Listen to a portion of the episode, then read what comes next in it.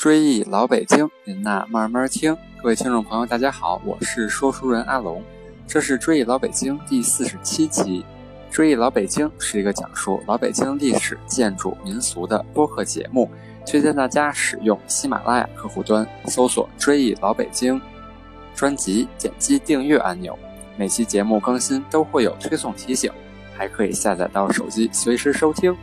咱们上期中秋节的节目里聊到。老北京管八月十五又称为果子节，是因为旧时除了月饼，水果也是老北京过中秋必不可少的东西。每逢阴历八月初开始，京城大街的果橘子、果子摊儿上摆满了各种秋天丰收的水果，是中秋节家家必备的。节前摆在家中，散发着阵阵果香。现在北京人真是越来越有口福了。春天的樱桃，夏天的瓜，秋天的烟梨，冬天的柿子，就连洋水果也源源不断地进入北京市场。一年四季，每季都有美味的水果上市。其实，北京人爱吃水果的习俗，并非是最近才开始的。其实，北京一直是水果消费最多的城市之一。老北京人爱吃水果，这在地名上就有所反映。咱们今天就来聊一聊老北京跟果子市场有关的地名。虽然近年来拆除了无数的胡同，但是目前菜市口地铁东边、罗马市大街、北京联通大楼的门口那个公交站，至今还叫做果子巷。这些地方在历史上确实是水果买卖交易场所和水果的集散地。古代科技不像现在发达，水果的出产都是按照节气划分的。在旧北京城，主要有两大果子市场，一个是在德胜门的果子市，位于德胜门内丁字街，简称北市；另外一处是在前门外的果子市，也就是咱们说的果子巷的附近，人们简称南市。从规模和经营来看，南市都要大于北市。那么过去的南市，也就是果子巷水果批发市场，都卖些什么水果呢？过去这儿可以说是应有尽有，有产地在南方的水果，比如甘蔗、橘子、柚子、柑、橙、菠萝、鲜龙眼、橄榄、百合、香橼、佛手等等，称为南鲜；而产地在北方的水果，比如桃、杏、梨。枣、李子、樱桃、石榴、苹果、海棠等等被称为北鲜。此外，还有各种干果，比如瓜子儿、花生、榛子、杏仁儿、核桃、栗子、白果和各种果脯、果干等。还有瓜类，比如西瓜、甜瓜、香瓜。还有核鲜类，比如藕、芡米、茨菇、莲蓬、菱角、荸荠等等。那么，果子市的历史有多久？其实老北京的果子市在明朝就有了，但果子果子巷这儿的市场发展却是在清朝初年开始。当时卖果子的生意十分兴隆，竞争也是非常激烈。学过经济的朋友都知道，市场这只看不见的手也有失灵的时候。那么您该问了，万一有商家为了压低价格进行恶意竞争怎么办呢？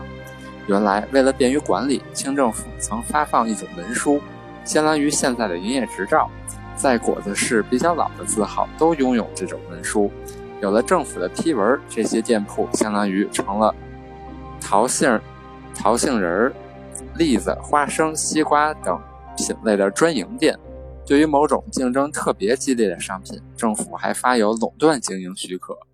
比如南市的永盛号红果店。从清朝初年一直到北京解放，始终都垄断山楂这项水果经营权，可以说差不多三百年。咱北京人吃的冰糖葫芦都是那一棵树上结的。另外，枣邓家、瓜子儿崔家也是世代专门的经营。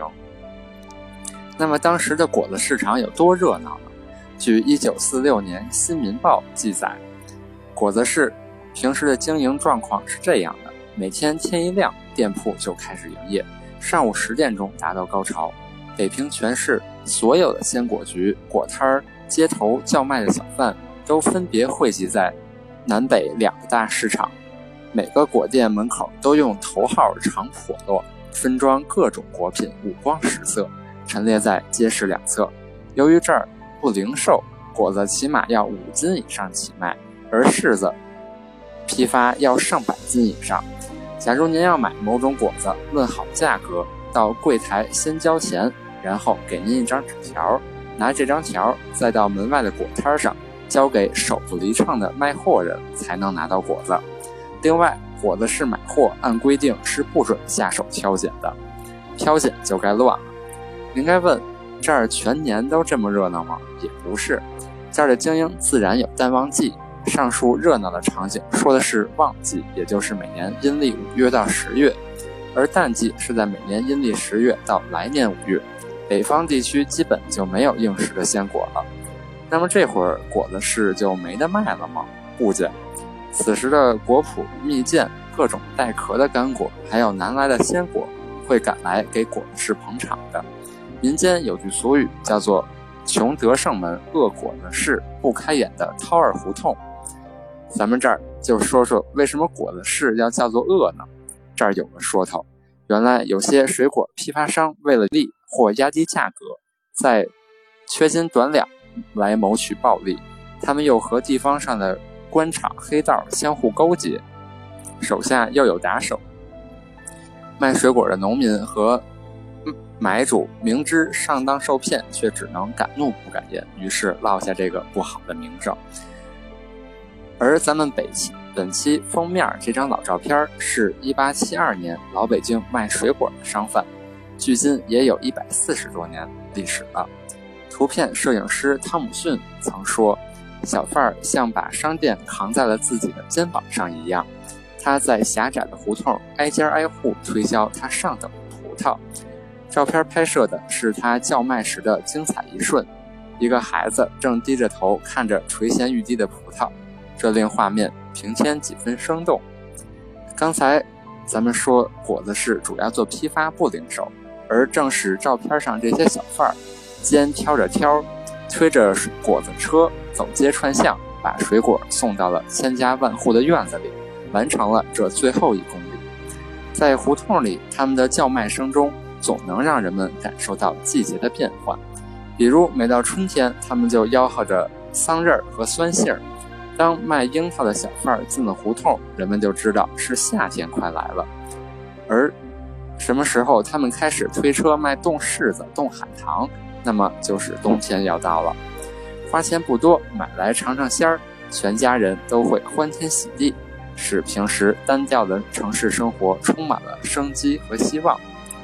欢迎各位朋友将我的节目转发至微信群或朋友圈，希望大家一起努力去探索老北京，记住一段不该被遗忘的历史，追忆老北京。您呐，慢慢听。这期节目就到这里，更多有趣的老北京的地名故事，咱们下期接着聊。